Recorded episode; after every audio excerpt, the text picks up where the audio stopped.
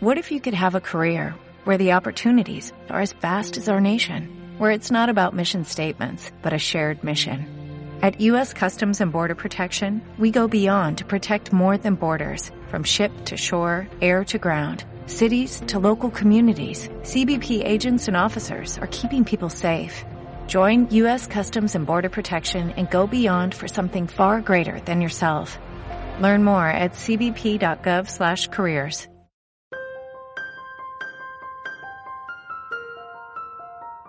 Lo que está sucediendo en Ucrania es horrible.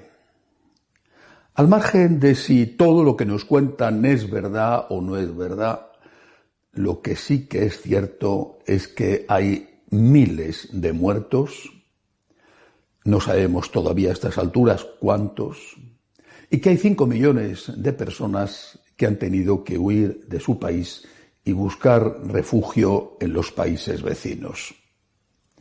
La humanidad asiste asustada a esta tragedia que ingenuamente pensábamos que ya no podía suceder en el siglo XXI porque eran cosas del pasado. Sin embargo, estamos viendo cómo esas catástrofes se repiten e incluso peores aún que las anteriores. Pero, ¿qué diríamos si en vez de estos miles de muertos aún sin cuantificar y de esos cinco millones de refugiados, supiéramos que los muertos son 70 millones? Sería aún más impactante. Nos asustaríamos todavía más. Pues esa es la cifra, 70 millones, los que mueren cada año a causa del aborto. 70 millones al año. Es terrible. ¿Y qué diríamos si los cadáveres de los que han muerto por las bombas o por los gases o por lo que sea en Ucrania fueran utilizados para sacarles, si hubiera posibilidad, órganos aún válidos para trasplantes y entraran en la cadena de comercio eh, de esos órganos que sirven para que los ricos, los que pueden pagar, mejoren su calidad de vida o añadan algunos años a su vida. ¿Qué diríamos si esos cadáveres fueran despojados de una córnea, de un riñón, porque acaban de fallecer y hubiera equipos eh, merodeando sobre donde han caído las bombas, diríamos que, que es aún más horrible que la muerte en sí. Bueno, pues eso es lo que pasa con los 70 millones de víctimas del aborto. No digo que pase con todos, pero sí con muchos. Son troceados, recién sacados del vientre de la madre, para ver si se puede aprovechar algo de ellos para los trasplantes al servicio, insisto, de los que pueden pagar.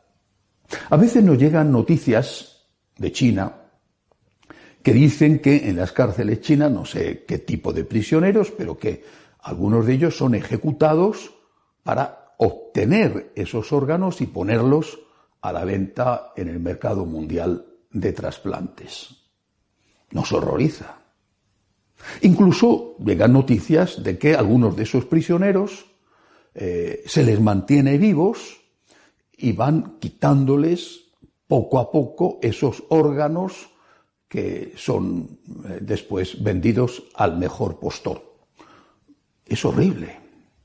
Bueno, pues, ¿qué diríamos si Occidente, y no solo Occidente, eh, está utilizando ese mismo procedimiento, no con prisioneros, sino con niños, diríamos que la humanidad ha dejado de ser humana y se ha convertido en un sucedáneo patético de lo que es la verdadera humanidad.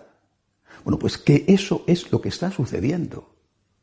Acaba de ser aprobada una ley en el estado de California, teóricamente modernísimo y riquísimo, una ley que va a permitir el infanticidio. Se podrá matar o dejar morir a los niños ya nacidos hasta 28 días después del parto. Naturalmente, las multinacionales del aborto han exultado de alegría. Más posibilidades de hacer negocio troceando a esas criaturas que ya han nacido, 20, 25, hasta 28 días después del parto, más posibilidades de ofrecer al mercado de trasplantes órganos útiles y válidos.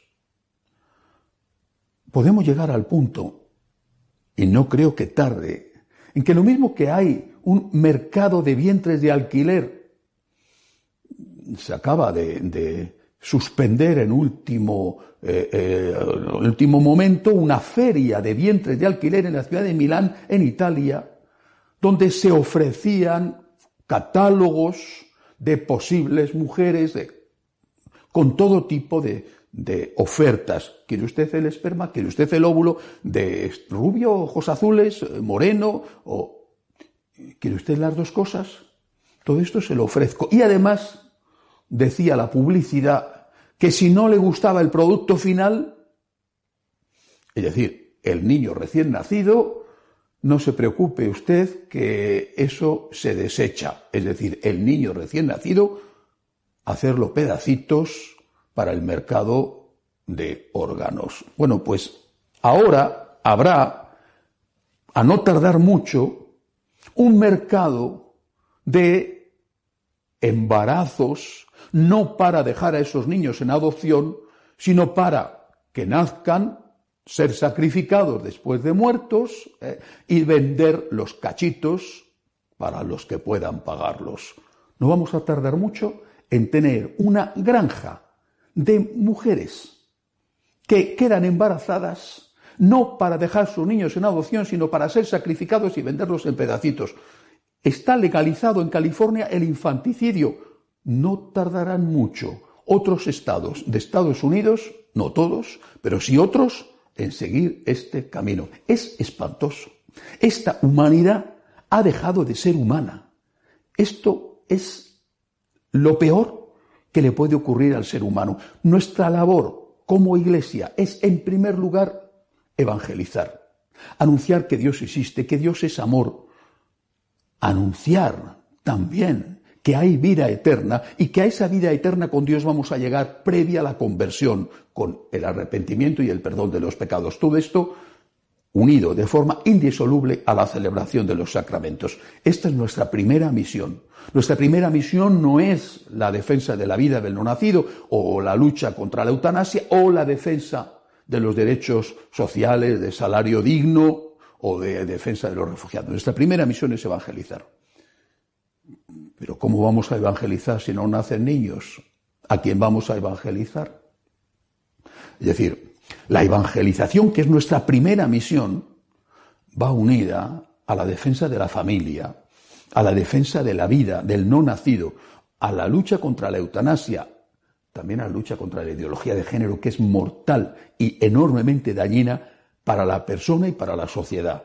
Y también, naturalmente, claro que sí, a la defensa de los derechos de los que ya viven, porque entre el nacimiento y la muerte con dignidad hay una larga etapa, más o menos larga, en que esas personas tienen que tener un salario, un salario digno que les permita mantener a su familia, tienen que poder vivir en paz y con libertad en su propio país. Pero para poder cobrar un día un salario justo, primero has tenido que nacer. Y para poder ser evangelizado, primero has tenido que nacer. Es un error considerar que la defensa de la vida o la lucha contra la eutanasia es de los católicos conservadores y que la defensa de los derechos de los trabajadores es de los católicos liberales o progresistas. Lo primero que tenemos que hacer los católicos, todos, empezando por aquellos que es nuestra obligación como sacerdotes, lo primero que tenemos que hacer los católicos es evangelizar. Dios existe, Dios te ama, hay vida eterna y vas a ir a esa vida eterna por la misericordia divina si estás arrepentido de tus pecados y estás luchando por convertirte. Esto es lo primero. Pero junto a esto, En primer lugar, después de esto, junto a ello, la defensa de la vida. Es que hay 70 millones de niños inocentes sacrificados cada año. Es que el grito silencioso de esos niños llega todos los días a Dios y taladra los oídos de Dios. El grito de mi pueblo, dijo el Señor, ha llegado a mis oídos cuando le hablaba a Moisés. El grito de mi pueblo ha llegado a mis oídos. Y hoy el grito de ese pueblo es 70 millones de niños sacrificados cada año. Y algunos de ellos, o muchos de ellos, troceaditos, hechos pedacitos y vendidos en un negocio inicuo donde los haya, por mucho que se quiera decir que después mm, de eso se podrá sacar un bien que es prolongar o mejorar la vida de alguien. La humanidad está dejando de ser humana. Es la ley del más fuerte. Nuestro deber es anunciar el amor de Dios y denunciar también estos crímenes horribles. Y tenemos 70 millones de razones para hacerlo y una razón por encima de todas. Dios nos está pidiendo que defendamos la vida. Hasta la semana que viene, si Dios quiere.